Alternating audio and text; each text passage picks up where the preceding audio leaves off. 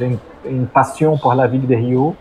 J'ai l'impression que c'est une ville de la tolérance. Euh, j'ai l'impression que c'est pas tout à fait ça non plus. Alors parfois la déception fait partie aussi de cet amour, hein, je dirais, et qu'il faut peut-être euh, reconstruire quelque chose, que ce soit une ville plus égalitaire et plus tolérante à, à tous ceux qui vivent ici. Non, ça c'est un défi.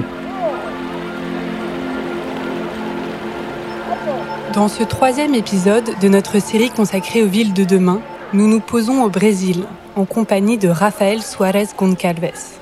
Historien, professeur à l'Université catholique de Rio, il est spécialiste de l'histoire urbaine et en particulier des favelas de Rio. Alors, quelle est l'histoire des quartiers informels de Rio? Pourquoi les distingue-t-on du reste de la ville? Et que peuvent-ils nous enseigner pour demain? Je suis Flora Trouillou et vous écoutez Six Pieds sur Terre, le podcast de Courrier International et de l'Agence française de développement. Un podcast qui donne à entendre d'autres voix sur une planète en ébullition, la nôtre. En ébullition, mais qui n'a pas dit son dernier mot. Je crois que la beauté de Rio, c'est un site géographique vraiment très particulier, avec une baie, extrêmement fermée, avec plusieurs chaînes de montagnes. Certaines touchent plus de 1000 mètres.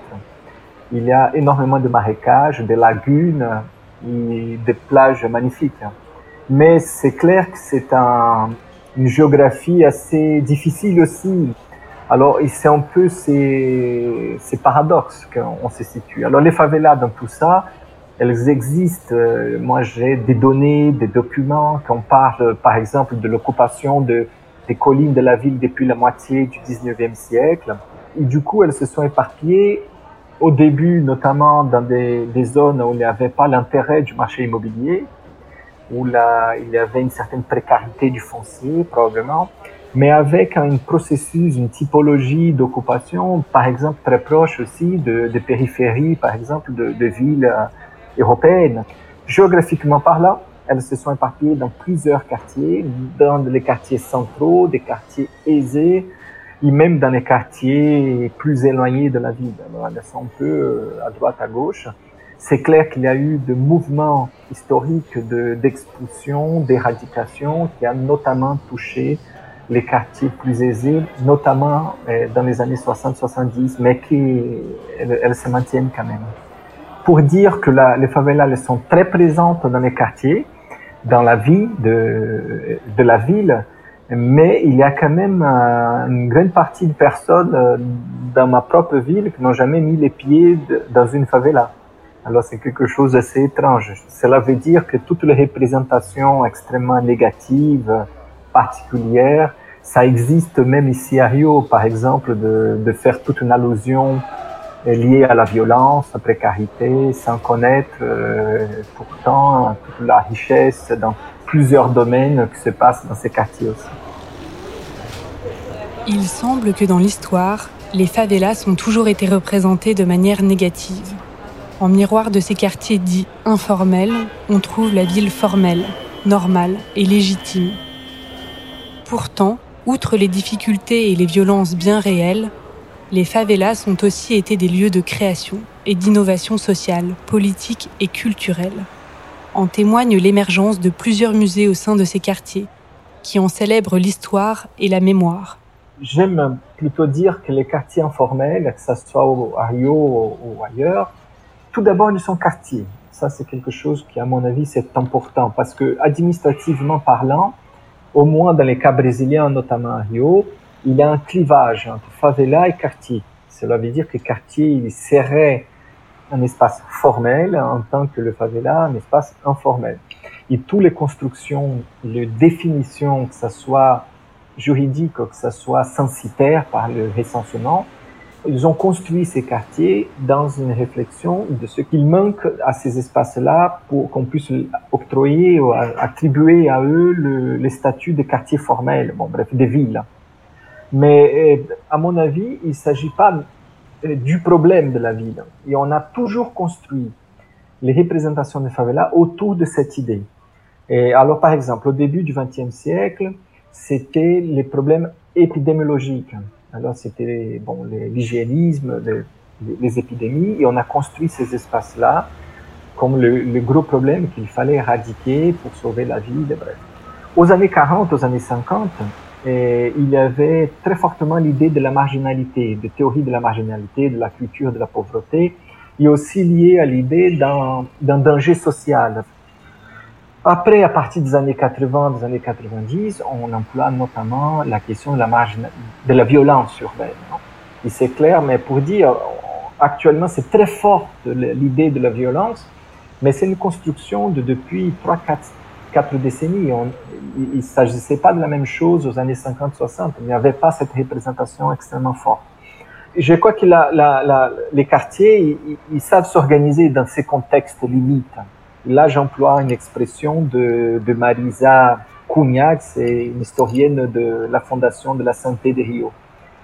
Pour emprunter son expression, pour dire que la réflexion de l'informalité, la plupart du temps, comme on n'a pas de vestiges, on n'a pas de données, on n'a pas de documents, c'est difficile de construire la mémoire de ces connaissances, de vraiment eh, admettre que ces quartiers produisent des choses.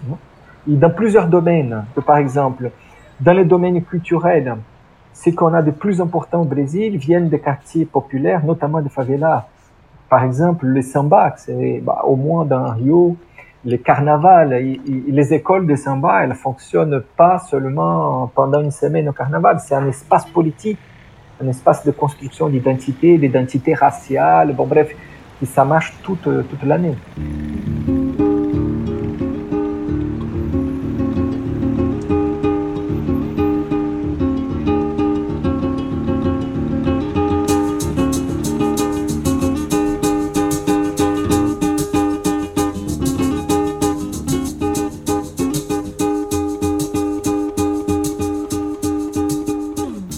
Depuis deux ans, la pandémie de Covid-19 a douloureusement touché le Brésil, avec plus de 600 000 morts, dont 35 000 seulement à Rio.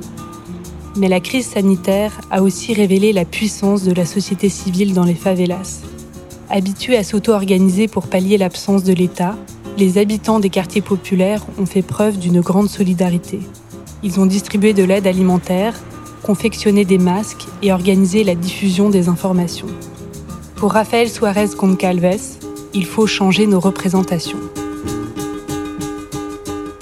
À mon avis, si on, entre dans les favelas pour résoudre un problème, on va pas comprendre que l'informalité, dans plusieurs domaines, elles ont joué un rôle de solution pour plusieurs familles.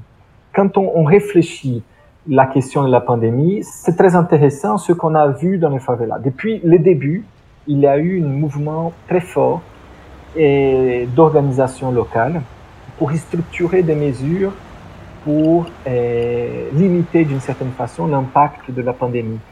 Mais je dirais que si on pouvait utiliser la créativité des favelas pour construire des politiques publiques, on aurait largement moins de morts que ce qu'on a eu.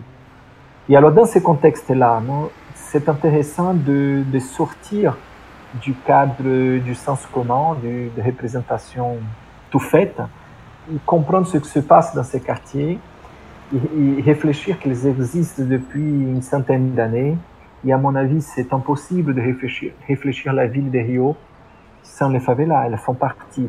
Et à mon avis, les favelas, elles, ont, elles n'ont pas corrompu d'une certaine, déformé la ville de Rio. Elles ont composé cette, la ville. La ville, elle est telle qu'elle est grâce aux favelas.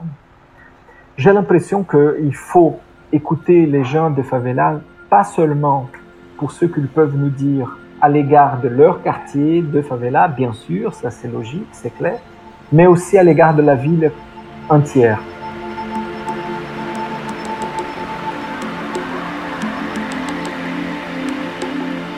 Vous venez d'écouter Six Pieds sur Terre, un podcast coproduit par Courrier International et l'Agence française de développement. N'hésitez pas à vous abonner sur la plateforme où vous aimez écouter vos podcasts. Cet épisode a été réalisé par Antoine Dabrowski.